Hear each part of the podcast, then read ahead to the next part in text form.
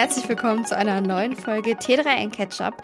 Wir sind mittlerweile schon im Jahr weit fortgeschritten, Mitte September. Wir steuern auf den Herbst zu. Es ist unfassbar. Und wir haben wieder ganz viele Themen für euch dabei. Wer wir eigentlich sind, ich würde sagen, erstmal stellen sich meine Kollegen auf der anderen Seite vor. Wir treffen uns nämlich heute digital zur Aufzeichnung. Hallo, mein Name ist Elisabeth Urban und mir gegenüber in unserer Telefonbox sitzt. Kasper von Alverden, hallo, auf der anderen Seite, das klingt. ja, und uns digital eben zugeschaltet auf der anderen Seite ist. Das klingt so ein bisschen wie auf der anderen Seite der Macht, aber wir sind alle auf einer Seite der Macht. Stella Sophie Wojcik, moin. Ich würde sagen, wir steigen direkt mit dem Fail der Woche ein und dafür hat das nichts mit Macht zu tun, sondern wir gehen in den Supermarkt.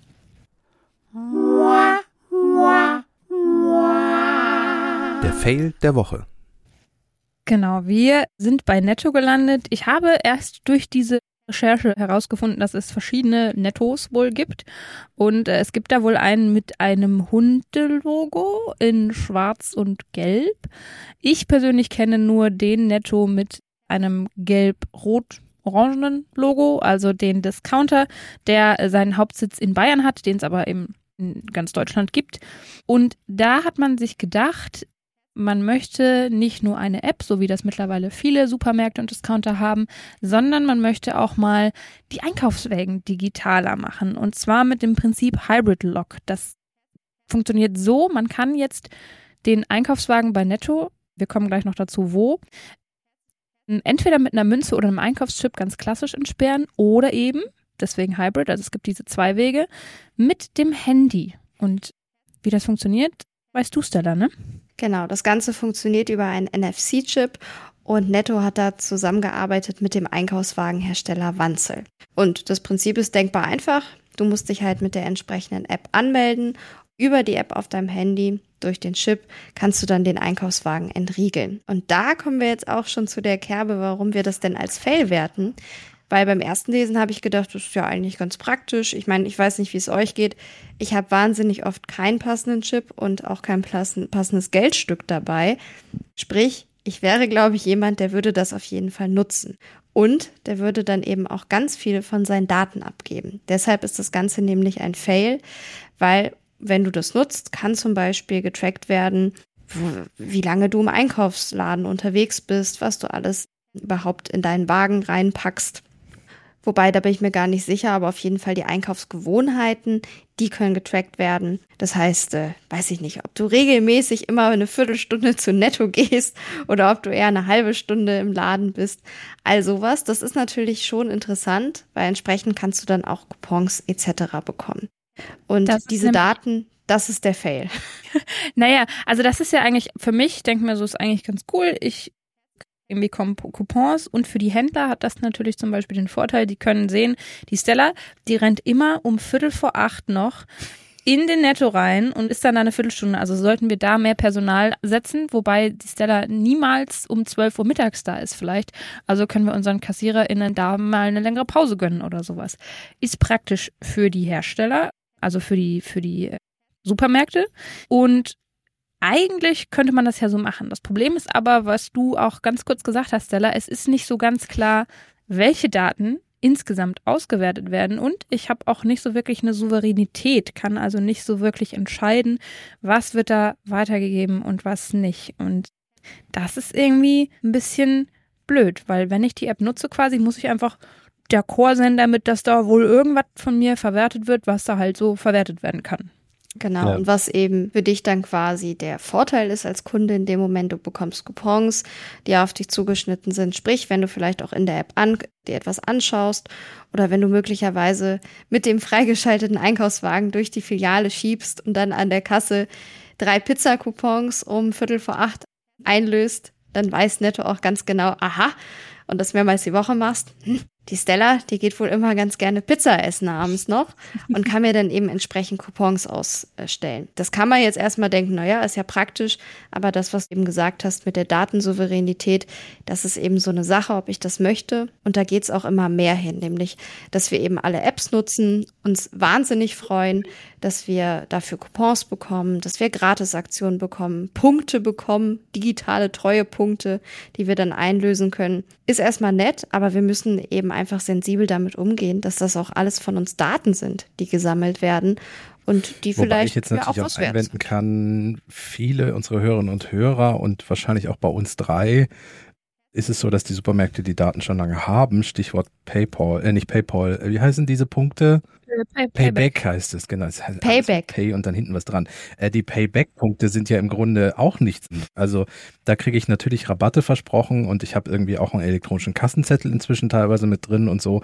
Also der, der Nutzen, den sehe ich ein, aber die Firmen machen das natürlich nicht, weil sie so nett sein wollen, sondern weil sie genau mit den Einkauf mit deinen Benutzerdaten verknüpfen wollen, um zu sehen, wie viel Pizzen du kaufst und ob die Werbung irgendwie stimmt das ist jetzt einfach nochmal ein anderer Weg, die zu erwischen, die vielleicht bisher mal sagen, nee, Payback habe ich nicht oder will ich nicht. Datenschutz und dann kommen sie halt jetzt mit dem Einkaufswagen um die Ecke. Wenn das Ganze transparent ist, dann finde ich, ist es auch kein Problem. Beziehungsweise eigentlich ist es so, man müsste, wenn das beim Einkaufswagen entsperrt oder zumindest die App das erste Mal einrichtet, müsste das sehr transparent irgendwie zu sehen sein unter anderem auch so, dass wir dann Daten auswerten und die tracken und nutzen.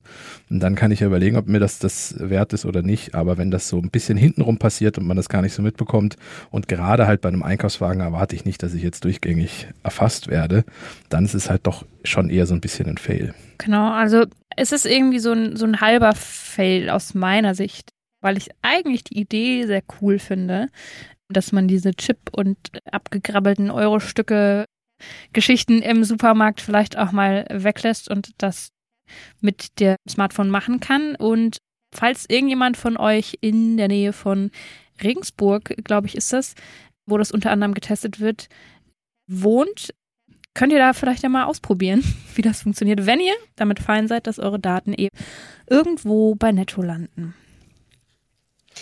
Ein Punkt habe ich noch, wo Kaspar das gerade angesprochen hat, er hat Thema Payback. Das ist auch ganz spannend, finde ich. Falls ihr euch auch gefragt habt, wieso gibt es eigentlich immer mehr Apps von beispielsweise DM etc. Naja, wenn Unternehmen mit Payback zusammenarbeiten, dann landen die Kundendaten bei Payback. Und theoretisch, jetzt sehr vereinfacht gesprochen, sagt Payback dann irgendwann, ja, das sind meine Daten und dafür möchte ich jetzt was von euch haben. Deshalb sind Unternehmen mehr und mehr darauf bedacht, vielleicht nicht unbedingt nur mit Payback oder auch nicht mit Payback zusammenzuarbeiten, um die Daten für sich selbst zu nutzen. Verzeiht, es ist nicht Regensburg, sondern es ist Redburg. die Regen Nein, es ist die Regensburger Straße. Wir sind weiterhin in der in ah, der Oberpfalz, aber es ist die Regensburger Straße in Burg Lengenfeld und in Sünching in der Bahnhofsstraße. Das sind die zwei Netto-Filialen, wo man aktuell mit dem Handy testweise seinen Einkaufswagen entsperren kann. Es gibt übrigens noch keine Angaben dazu, das ist vielleicht für dich ganz spannend, Kaspar, ob dieses Entriegeln irgendwann auch mit Smartwatch möglich ist. Oh Dazu ja, gibt es noch stimmt. nicht so wirklich was. Ja, weil immer Handy aus der Tasche ist ja auch langwierig und so. Wie ist es denn? Ich habe dann aber nicht so, dass wenn ich den Wagen nicht rechtzeitig zurückgebe, also ich frage mit einem Hintergrund. Und zwar gibt es zum Beispiel in England, äh, in London, das Transportsystem ist so, dass ich dort kein Ticket in dem Sinne mehr mir kaufe, sondern zum Beispiel mein Smartphone mit dem NFC-Chip an den Eingang. Die sind ja alle, die haben ja immer so Schranken am Eingang, die, mm, die, die, die U-Bahn zum Beispiel in, in, London, die Tube. Und dort halte ich mein Handy dran und dann öffnen sich die Schranken. Und dann muss ich am Ausgang das Handy wieder beim Ausgang auch dran halten. Und dann weiß das System, wie lange ich wohin gefahren bin und berechnet mir dann den besten Preis. Und wenn ich aber mit einer anderen Bezahlmethode wieder rausgehe, dann kriege ich quasi den Tagespreis angerechnet, weil das System nicht mitbekommen hat, dass ich mich auslogge. Und wenn man zu lange irgendwie drin ist, wird es halt auch immer teurer. Wie ist denn das mit diesem Einkaufswagen? Ist das dann irgendwann kein Euro mehr, sondern dass das teurer wird, wenn du das. Dass mir quasi der Wert vom Einkaufswagen abgezogen wird, weil ich vergessen habe, den abzugeben oder so? Ich glaube nicht. Also. Ich sehe hier ganz jetzt, viele offene ich Fragen. Ich weiß jetzt nicht, was du vorhast bei Netto und mit deinem Einkaufswagen. Es gibt tatsächlich ja auch immer wieder Nachrichten, dass äh, Einkaufswagen irgendwo landen. Ja. Vielleicht ist das auch für die Händler und für die, für die Discounter und Supermärkte eine ganz coole Sache mit dieser App-Geschichte. Vielleicht kann man da irgendwie dann mal da gibt es schon Lösungen. Es feststellen. Gibt, es gibt. Einkaufswegen, die, wenn du das Gelände verlässt, die, die Räder blockieren. Habe ich alles schon gesehen. Wild. Ja. Naja. Also die Technikwelt hat. Wir könnten eine ganze Sondersendung über Einkaufswegen machen. Übrigens, Ganz kurz zum Begriff Hybrid Lock noch. Ihr müsst das, wenn ihr das googeln wollt, mit C hinten dran schreiben, sonst kommt ihr nämlich auf Hybrid Loks, was wiederum mit der Bahn zu tun hat. Das ist auch eine spannende Sondersendung. Unsere Eisenbahn-Sondersendung. Aber bleiben wir mal beim Thema Handy, weil damit ich meinen Einkaufswagen entsperren kann, brauche ich Ach, ein Handy und dieses muss ich laden. Und damit kommt die Überleitung zum heutigen Deep Dive. Wir begeben uns richtig tief in die Kabelkiste. Der Deep Dive. Fangen wir mal mit der Nachricht der vergangenen Woche an. Es ist soweit. Apple hat das iPhone 15 vorgestellt und mit ihm auch, wir haben alle ehrlich gesagt das Ganze schon erwartet, den USB-C-Anschluss, einmal fürs iPhone, aber auch für AirPods unter anderem. Das heißt, Apple sagt dem Lightning-Kabel endgültig, naja, ade, lebe wohl. Und auch jetzt gibt es USB-C. Und deswegen haben wir uns mal überlegt, wir gucken uns mal diese, dieses Wunderkabel, was ja quasi von der EU auch verordnet worden ist, an, was das eigentlich kann. Kleine Begriffserklärung zu Beginn. USB steht für Universal Serial Bus. Und da steckt dieses Universelle schon mit drin. Und deswegen ist der Gedanke von der EU, dass das jetzt einheitlich werden soll, eine ziemlich coole Sache eigentlich. Genau, und Jetzt könnt ihr sagen, oh, USB-C, über so ein USB-Kabel jetzt hier im Deep Dive zu sprechen. Es ist leider so, dass USB-C nicht gleich USB-C ist und es da doch ein paar Punkte, die es zu beachten gilt. Ich weiß, dass zwar USB-C immer dann reinpasst in den jeweiligen Anschluss, aber zum Beispiel was Ladegeschwindigkeit, was Datengeschwindigkeit betrifft, was Videoübertragungsmöglichkeiten betrifft und so gibt es leider dann doch Unterschiede und die sind ja, bei anderen Anschlüssen deutlicher zu erkennen, als sie jetzt bei USB-C zu erkennen sind. Und wir haben uns halt auch gefragt, es heißt jetzt ganz oft, die EU hat irgendwie Apple dazu gezwungen. Das wollten wir uns auch nochmal angucken, was das eigentlich irgendwie bedeutet. Du hast ja gerade die EU auch schon gesagt, Eddie. Genau, und wir klären die Frage, warum es passieren kann, dass wenn ihr ein USB-C-Kabel in euer Telefon zum Beispiel steckt, das gar nicht aufgeladen wird. Richtig, dass einfach gar nichts passiert. so, äh, wir gehen ganz kurz zur EU, würde ich sagen, für den Start. Und zwar eine EU-Richtlinie ist der Grund, warum jetzt sogar Apple endlich aufs USB-C-Kabel umsteigen muss. Also vermutlich einer der Gründe, ja. Ja, also die Europäische Union hat beschlossen, ab Herbst, 2024 sollen in der EU alle neuen Handys, Tablets und Digitalkameras über einen USB-C-Anschluss geladen werden können. Dazu kommen Lautsprecherboxen, Kopfhörer, tragbare Navis, Mäuse und auch Drucker.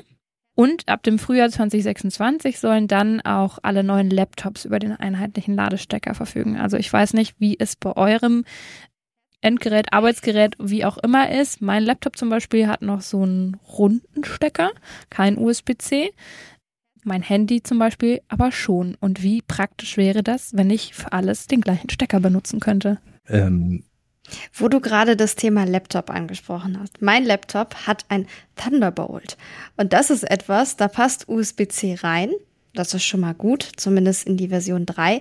Umgekehrt klappt das aber nicht. Das ist nämlich etwas, was Apple quasi so bisher als, ich will es jetzt nicht Behelfslösung oder Übergangslösung titeln, aber zumindest ist das eben bei Laptops schon möglich. Thunderbolt und USB-C passen manchmal zusammen.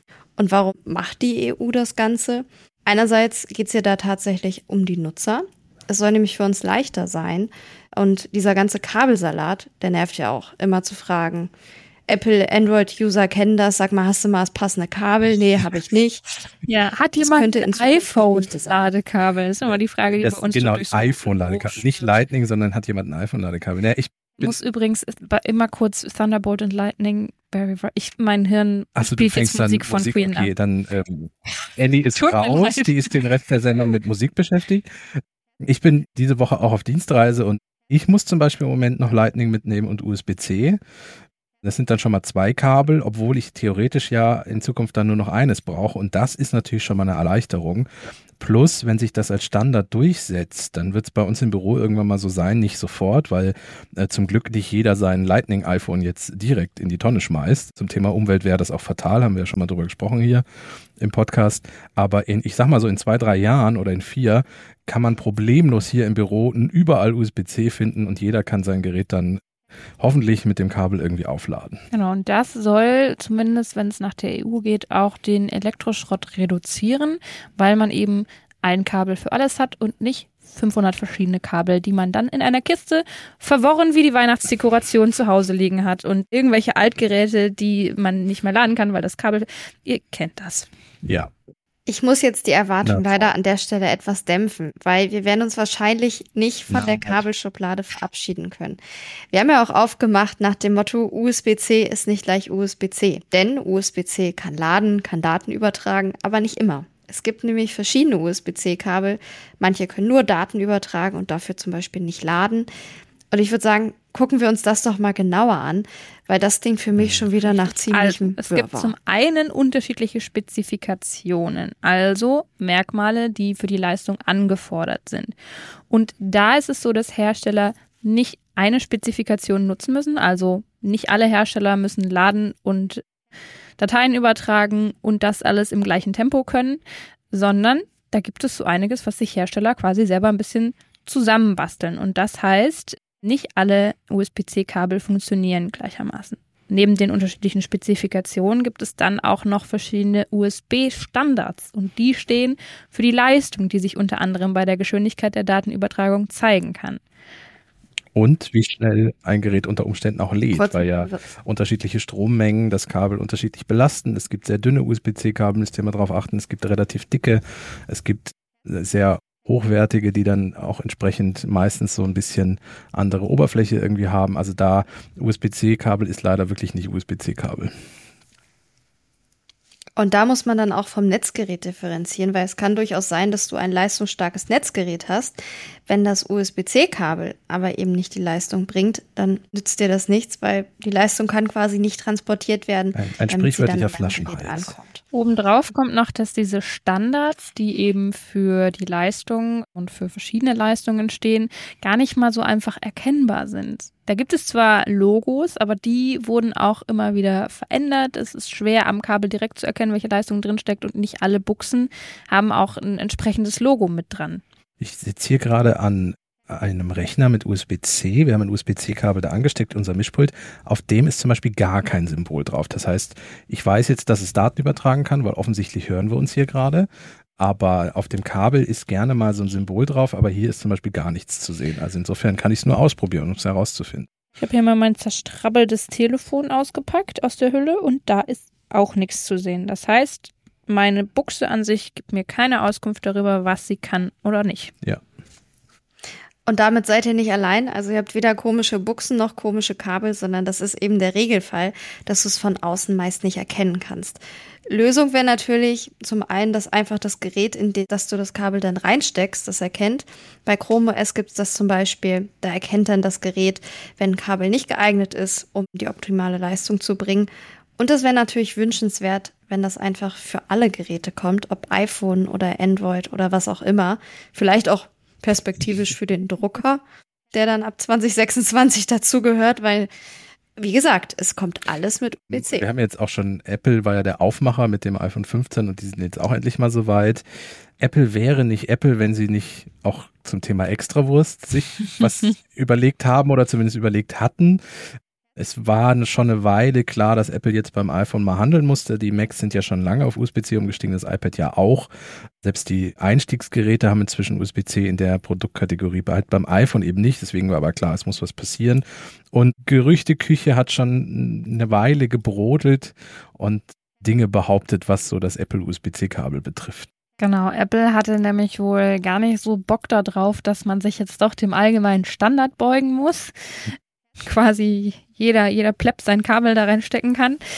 Diese unterschiedlichen Spezifikationen und Standards, die wir angesprochen haben, sorgen dafür, dass theoretisch ein Anbieter sein Kabel so gestalten könnte, dass die Höchstleistung nur für das eigene Gerät und auch nur mit dem eigens dafür produzierten Stecker und Kabel erreicht werden kann.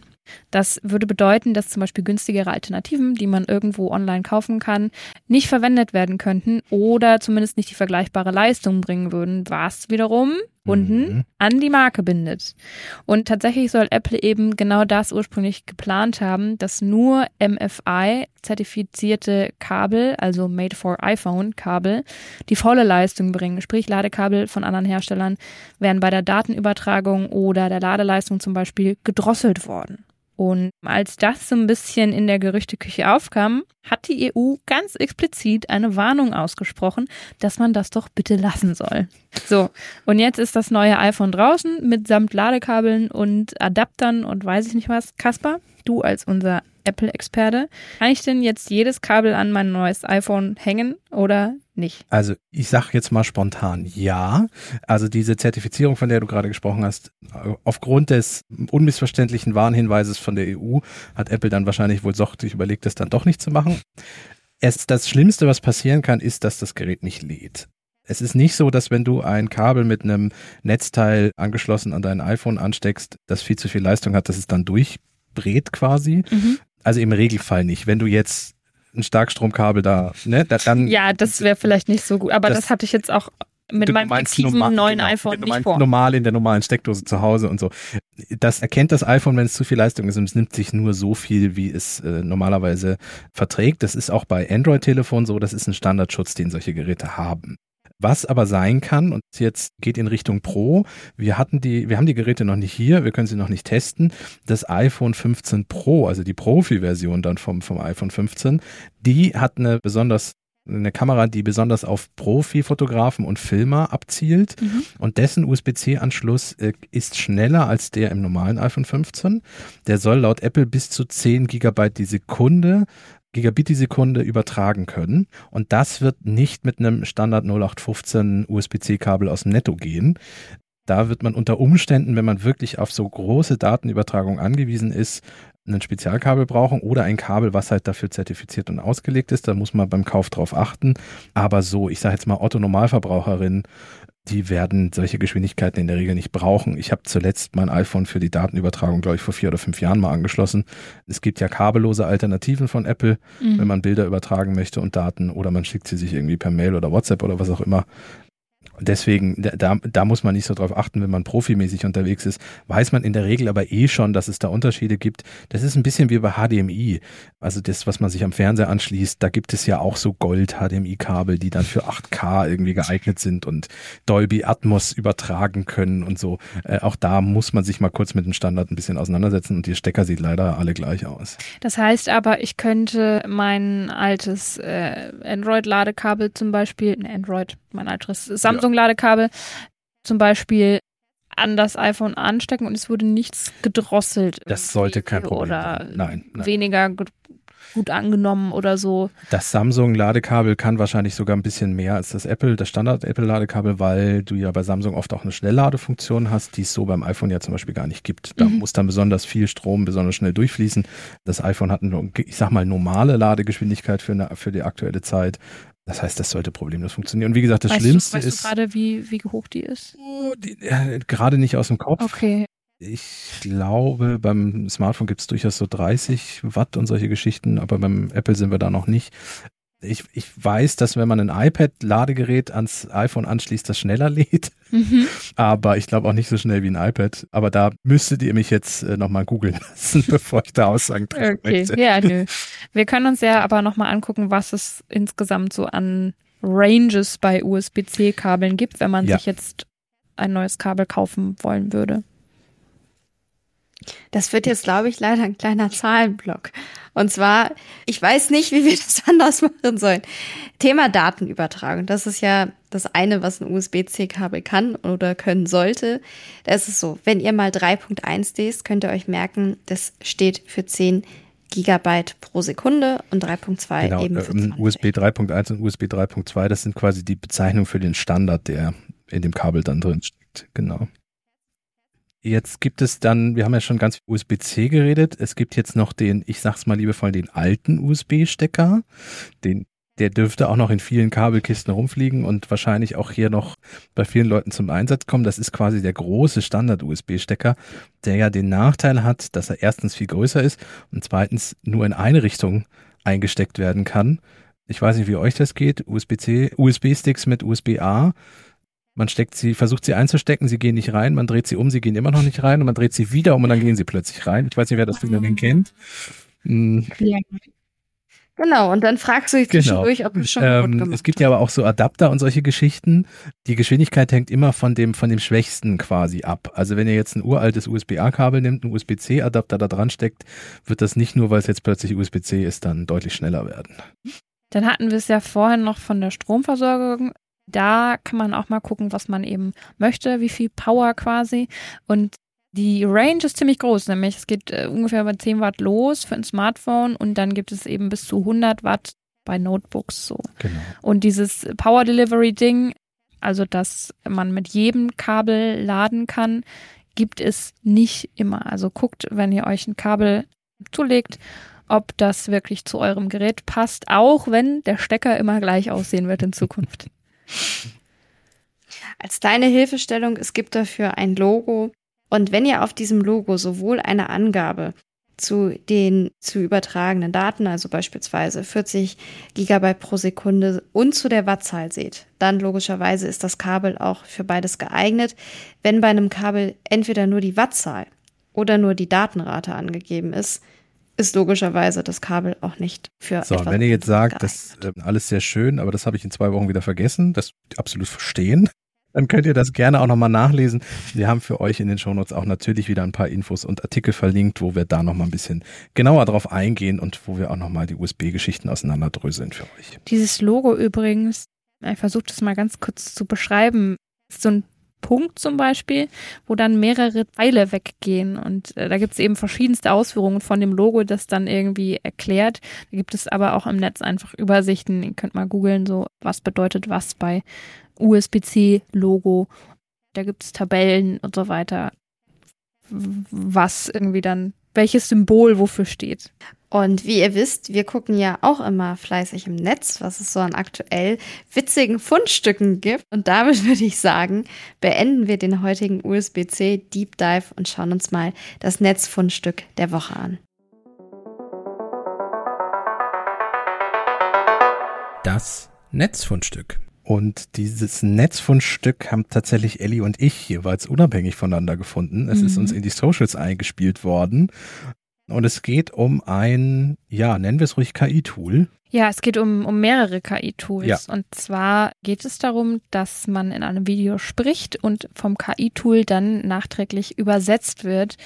Und sogar der Mund passt sich an. Das heißt, mein Französischunterricht, der jahrelang zurück liegt, könnte sich vielleicht mit einer KI-Unterstützung in Anführungszeichen doch gelohnt haben, so nach dem Motto. Weil es dann aussehen würde, als ob ich noch fließend Französisch sprechen könnte, was ich nicht mehr kann. Genau, das ist das Besondere bei dem Tool. Also es gibt inzwischen Jahrhunderte KI-Tools. Der, der KI-Boom ist jetzt fast ein Jahr alt. Ich bin mir auch ziemlich sicher, dass wir zum ersten Geburtstag von ChatGPT, also der Veröffentlichung, breiten Veröffentlichung, dann auch nochmal genauer darüber sprechen werden. Mm, Aber es gibt sehr, sehr viele Tools und nicht alle davon sind sinnvoll. Sehr viele sind Bauernfängerei. Die, bei diesem Tool ist Ellie und mir jeweils so ein bisschen, ich sag nicht, der Mund offen gestanden, aber wir waren dann doch verblüfft, was inzwischen geht ein Anbieter rausgesucht. Es gibt wohl inzwischen mindestens zwei, vielleicht nicht sogar schon drei. Der eine Anbieter, den wir gesehen haben, heißt HeyGen, also einfach Hey und dann GEN zusammengeschrieben. Und der bietet die Möglichkeit, Videos von 30 Sekunden Länge bis fünf Minuten hochzuladen. Und ich glaube, mit Bezahlabo geht sogar mehr als fünf Minuten. Man kann pro Tag ein Video hochladen und als nicht zahlender Kunde ist das Problem, dass man in der Warteschlange landet und die kann sehr, sehr lang sein. Ich habe das mit einem Video von mir versucht. Ich glaube, nach drei Tagen war das Video immer noch nicht bearbeitet. Gerade ist der Hype auf dem Tool wohl auch sehr, sehr groß. Ja, wenn ihr euch das trotzdem mal anschauen wollt, die Kollegin Svea Eckert, das ist auch eine Tech-Journalistin, die hat das auf ihrem Instagram, das heißt einfach so wie ihr Name, Svea Eckert, hat sie das ausprobiert und hat da auch quasi erst ein kurzes Video von sich gezeigt, wie sie erzählt, was das Tool ist und dann das Ganze auf Französisch synchronisieren lassen.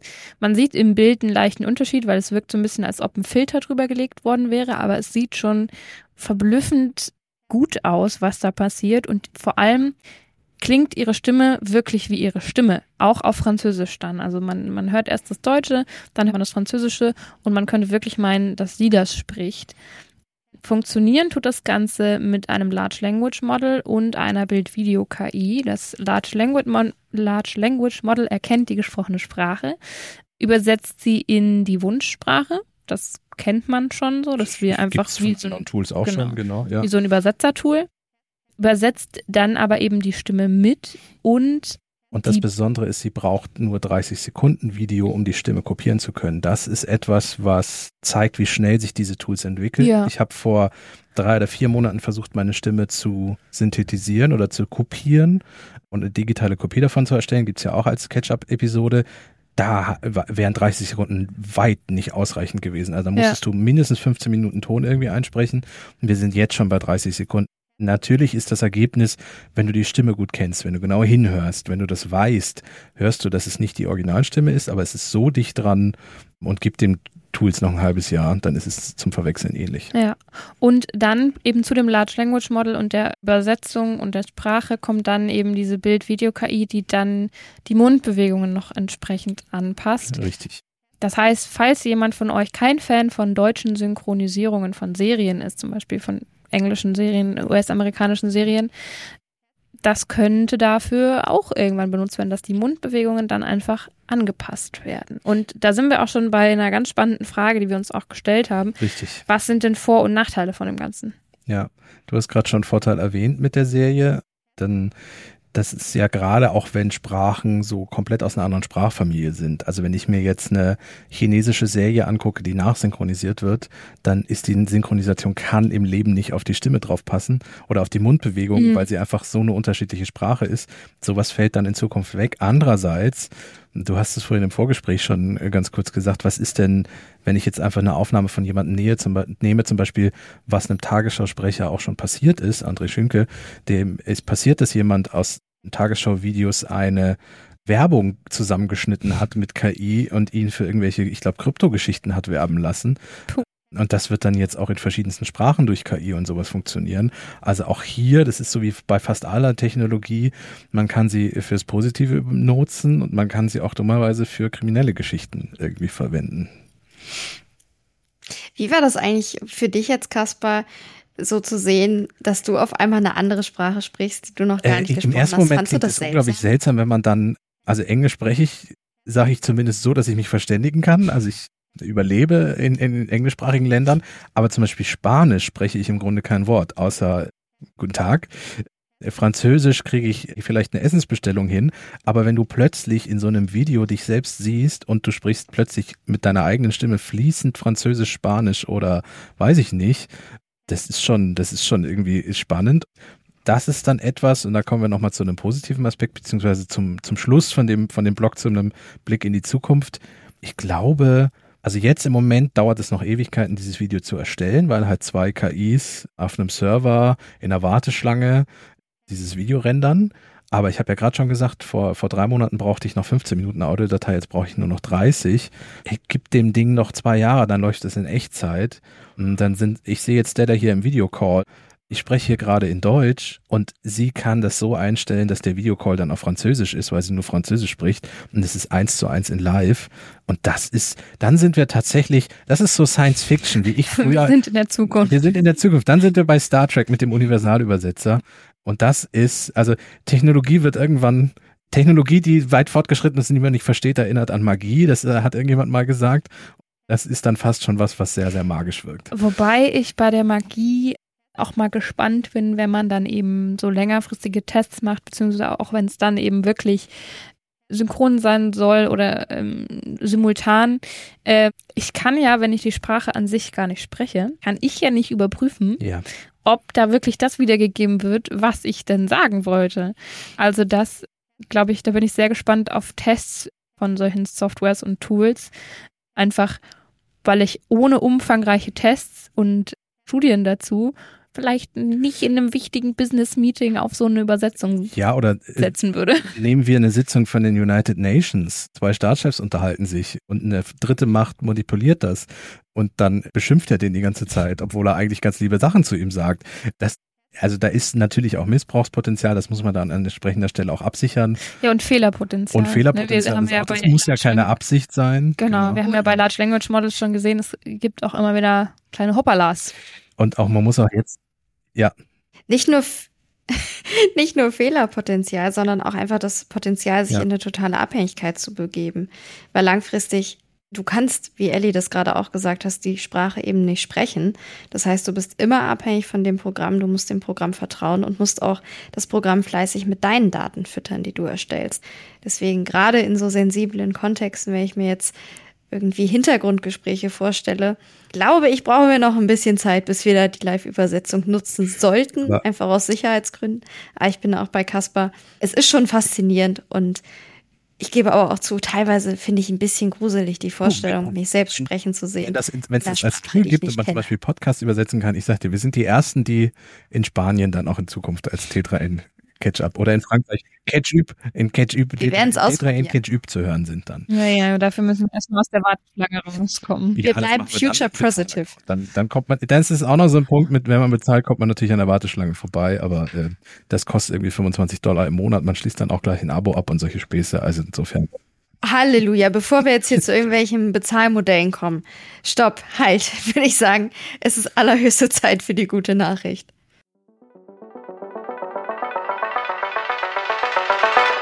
Die gute Nachricht.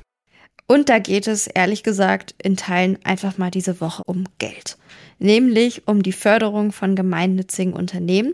Da hat in der vergangenen Woche die Bundesregierung beschlossen, Mitte der vergangenen Woche, deswegen hatten wir es in der vergangenen Folge noch nicht drin, Unternehmen zu fördern, die ein ökologisches oder sozial nachhaltiges Geschäftsmodell haben und ihnen speziell die Gründung zu erleichtern. Sehr vereinfacht heißt das, dass in diesen 70 Maßnahmen, die in diesem Plan oder ja, doch, es ist eigentlich ein Plan, zusammengefasst worden sind, es zum Beispiel darum geht, den Zugang zur Finanzierung, also zu Fremdkapital zu erleichtern, zu verbessern oder auch die Gründung in diesem Bereich deutlich mehr zu digitalisieren, weil das eben auch für eine Vereinfachung sorgt. Gespannte Schweigen. Ja. Ihr seid absolut geflasht von. Ich weiß, das klingt immer total abstrakt, aber so, wenn du ein Unternehmen gründest, du hast wahnsinnig viel Papierkram zu erledigen. Und Ämter können dein bester Freund oder auch das Gegenteil werden.